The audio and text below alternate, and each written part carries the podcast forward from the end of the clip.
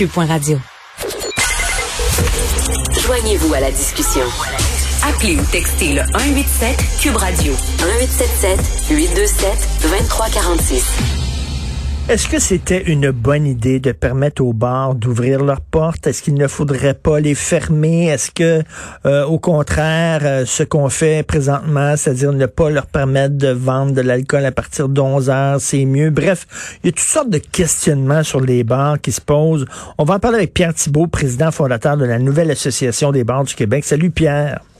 Bonjour ça va bien? Très bien. Ben là, il y a des gens qui disent, ben là, il est temps qu'on ferme les bars, ça n'a pas de maudit bon sens, il y a trop de cas, il y a trop de parties, euh, c'est-à-dire la nature même des bars, le fait que les gens sont collés, qui, qui prennent de l'alcool, euh, ça les encourage à moins respecter les consignes. T'en penses quoi, Pierre?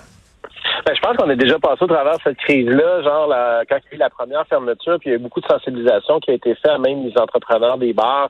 Les mesures ont été mises en place. Le staff est sensible maintenant à bien euh, donner des indications. Donc, pour ma part, je répondrai à ces gens-là qu'il faut pas oublier que euh, on parle de 15 000 emplois au Québec, 1500 établissements.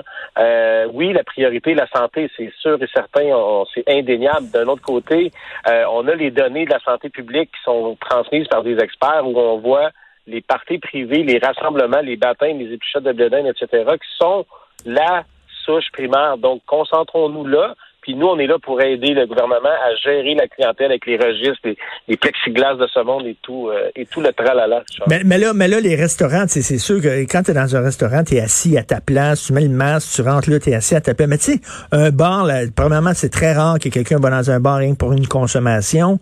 Euh, en même temps, les gens sont debout, puis les gens, hey, salut, ça fait longtemps que je t'ai pas vu, puis blabla. Il me semble que ça appelle à des rapprochements qui pourraient être considérés comme dangereux. Ben, L'ADN d'un bar, c'est clair, euh, c'est le rapprochement, puis c'est les, euh, les, rencontres sociales. On peut pas, euh, ce serait un peu idiot de, de, nier le contraire. Par contre, c'est une nouvelle réalité qu'on a en 2020. Je veux dire, on est overblasté de campagnes de sensibilisation. Les gens veulent pas perdre ce droit-là. tout le monde est concerné. Je prends, par exemple, les affaires commerciales des grandes villes qui voient euh, que c'est en train de s'égrener, des locaux vides, tout ça. Donc, si tout le monde est réfléchi dans sa façon d'aller prendre un verre en 2020 dans une saison COVID ou une période COVID, moi, je crois qu'on peut y arriver. L'idée là-dedans, euh, Richard, si tu me permets, c'est que les gens apprennent de mieux en mieux à dealer avec ça, que ce soit un restaurant, un bar ou aller à quincaillerie. Ce qu'on voyait des erreurs de départ, ils ne sont plus les mêmes erreurs. Je pense qu'il y a des petits oublis, mais quelqu'un qui rentre sans même penser mettre un masque dans un commerce aujourd'hui, c'est quelqu'un qui est complètement déconnecté. Puis j'ai l'impression que, euh, encore une fois, c'est dans les rassemblements privés que, se trouve le problème majeur présentement. Est-ce que est-ce que c'est au propriétaire de bar à jouer à la police et à dire wow wow wow là, vous êtes trop collé ou euh, tu sais? Ben écoute, c'est un travail d'équipe, tu sais, je veux dire, quand tu arrives en finale de la Coupe Stanley, est-ce que c'est juste au gardien de sauver la game ou bien c'est au premier mm. scoreur de faire sa part, tu sais, je veux dire, on peut travailler avec eux, puis encore une fois, on va avoir l'étude à 13 heures, là, ben l'étude, on va avoir euh, les premiers échos de l'opération Oscar qui a été mise en place par la vice-première ministre puis qui a été supportée par la NABQ dès le départ. J'ai hâte de voir les résultats. Je te, je te cache pas que j'ai une certaine angoisse. J'espère qu'on va apprendre des bonnes nouvelles puis que tout le monde, euh, tous les entrepreneurs du, euh, du milieu des bars s'est tenu d'une façon, euh, comment je te dirais, irréprochable pour démontrer qu'on peut encore opérer, pour pas justement perdre nos entreprises, les emplois, tout ça. Puis il y a différents bars aussi. Tu as des bars à vin où, bon, tu vas là pour euh, déguster, mettons, un nouveau vin. Tu sais, ça n'a rien à voir avec euh, avec le bar à party, puis ça n'a rien à voir avec le bar de mm. karaoké, puis tout ça. L'appellation bar, c'est large. Ben, écoute, moi, ce que je vois dans la mesure qui est annoncée hier à 23 heures, je sens que le gouvernement nous écoute d'une certaine façon, puis qui est en train d'étudier tranquillement les impacts. Il y a une chose est certaine, il va falloir qu'on ait une bonne discussion avec M. Fitzgibbon pour tout ce qui est boîte de nuit, euh, discothèque. Euh, tu sais, c'est des entreprises qui engagent beaucoup de monde. Je te donne un exemple. Un ami à nous, un membre de Unity Club, c'est 1200 places euh, dans le village à Montréal. Lui, il se retrouve avec un problème majeur. Est-ce qu'on va laisser aller un entrepreneur à dérive quand maintenant on sait qu'on pourrait peut-être se spécialiser se diriger vers un petit secteur des entreprises euh, dans le monde des bars, ce serait peut-être le moment de voir avec euh, M. Fitzgibbon pour des ben, en, en, même temps, Pierre, en même temps, Pierre, tu es un gars responsable. On peut pas faire comme si la pandémie n'existait pas. Je comprends qu'on est tanné, on est écœuré, ça se sent plus de bon sens. Mais veut dire, reste que c'est encore là. Fait qu'on peut pas. on dirait qu'il y a des gens, puis des, des, commerçants, des restaurateurs, des propriétaires, tout ça, qui voudraient que la vie continue comme s'il n'y en avait pas de pandémie. Non, on peut pas faire ça, ça serait irresponsable. Mais tu sais, les restrictions qui sont mises, les mesures qui sont là, les heures de fermeture plus tôt. Puis j'ai l'impression que, tu vois, en Espagne, ils annonçaient avant d'aller en onde euh, qu'il y a un reconfinement de deux semaines. Euh, on sait pas qu'est-ce qui va se produire. Euh, nous, les bars, ce qu'on dit, c'est que si vous avez à fermer euh, le secteur de la restauration des bars, faites-le unilatéralement pour tout le monde. Si vous voulez fermer tous les commerces de détail, on n'ira jamais dire ah nous on doit rester ouvert. L'idée c'est qu'on pense puis on croit en nos en, nos, en nos forces. Euh, la gestion avec les registres euh, qui sont en place, puis les mesures, on est encore capable d'opérer sans mettre la population à risque. On suit ça de très près. Quand je vois qu'il y a de la pression sur le système de santé, j'avise les membres, je dis, écoutez, on se rapproche, si vous voyez les taux d'occupation, on suit toutes les statistiques. Puis un peu comme tu disais ce matin, le code de couleur, là, si t'es daltonien présentement, là, c'est pas évident. Mais non.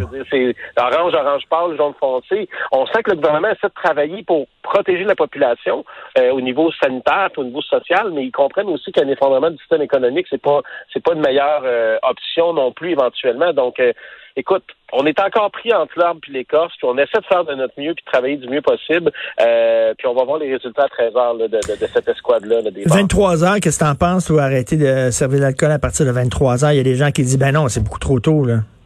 Ben écoute, c'est si c'est un ticket modérateur, ça ressemble plus à un curfew, un couvre-feu qui veulent mettre en place. Je sais pas si c'est ça l'idée, mais il va y avoir beaucoup de gestion à faire dans les rassemblements. On peut imaginer un boulevard Saint-Laurent à 11 heures où tout le monde se rassemble euh, à l'extérieur des bars. Je peux pas croire qu'il y en a pas un qui va lever la main, qui va dire venez chez nous, on s'en fout. Hmm. Euh, qu'est-ce qui va se passer? Tu sais, c'est ça.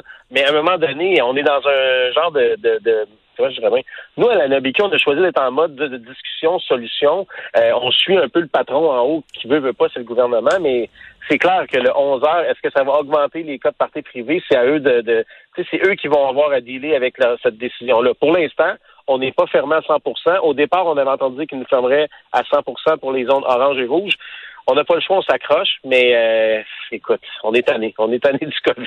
Ben oui. Ben oui, mais sinon, hein, comme tu dis, les gens peuvent aller tu sais, des banques clandestins, il y en a tout le temps eu. Là, quand j'étais ben jeune, moi, ben j'en fréquentais. On, les connaît, les adresses des banques clandestins. Là.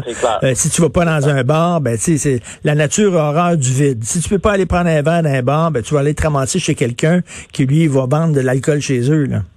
Ben oui, c'est clair. Puis, ça va arriver. Puis je veux dire, je, te donne un autre euh, un, truc qui nous a un peu euh, au début, le quand ils ont fermé les bars, tout ça, rapidement, ministère de l'Éducation qui décide de réouvrir les cégeps, OK, mais tu sais, les premières années de cégep, ta première session, le deuxième jour après avoir chauffé quatre heures de char avec tes chums, qu'est-ce que tu fais? T'invites des amis à prendre une bière. Est-ce que ça aurait été mieux de, de, suspendre la première session des collèges pour les nouveaux arrivants euh, pour préserver cette espèce d'équilibre-là? Parce qu'on sait que c'est un peu eux qui ont envoyé la contamination dans le bas du fleuve il y a des erreurs qui vont se faire encore. Euh, nous, on essaie d'en faire le moins possible, puis c'est sûr qu'on protège nos employés, nos entreprises. Donc, euh, on, veut être des bons citoyens corporatifs, on veut pas se tromper, mais encore une fois, là, c'est... Mais Pierre, il y a des, pommes pourries, il y en a dans tous les milieux. Toi, tu dois être découragé quand tu vois qu'il y a, y, y a un bar, il se fout totalement des consignes, puis ah ouais, donc, c'est comme le party, tout ça. Tu dois dire, tabarnouche, tu nous aides pas, là. Non, c'est déprimant, tu sais, on veut pas travailler avec ces gens-là. Puis, tu sais, il y a des exemples qui sont vraiment, qui sont venus... Euh, on a vu un truc à Laval, là, pour pas nommer l'endroit, mais c'était vraiment un jugement foutiste du reste de la population puis de la nation du Québec. Ça, ça n'est insultant. Euh, mais bon, après ça, je veux dire, euh, dans le milieu de la construction, ils ont réussi à sortir les pommes pourries avec la commission Charbonneau. Est-ce qu'il va falloir créer une commission pour sortir les barres? Je sais pas. Mais c'est sûr que ça nous aide pas. Puis c'est quand on voit ça, je peux pas en vouloir à l'opinion publique de dire, voyons donc fermer les barres. Fait que de moins possible, j'espère qu'on va en avoir des cas isolés comme ça. Écoute, c'est pas, c'est, c'est, pas de la science, hein. On navigue vraiment au pif, hein?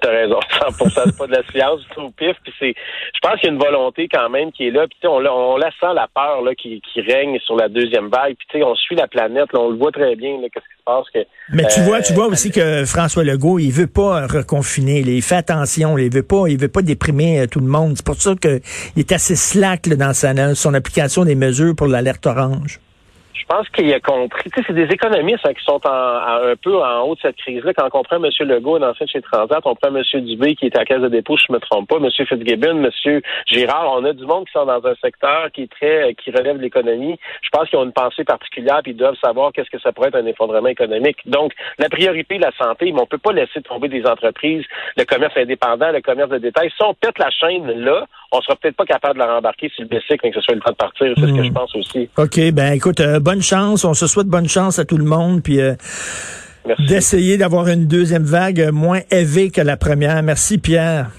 Merci, Richard. À bientôt. Pierre Thibault, président fondateur de la nouvelle Association des banques du Québec.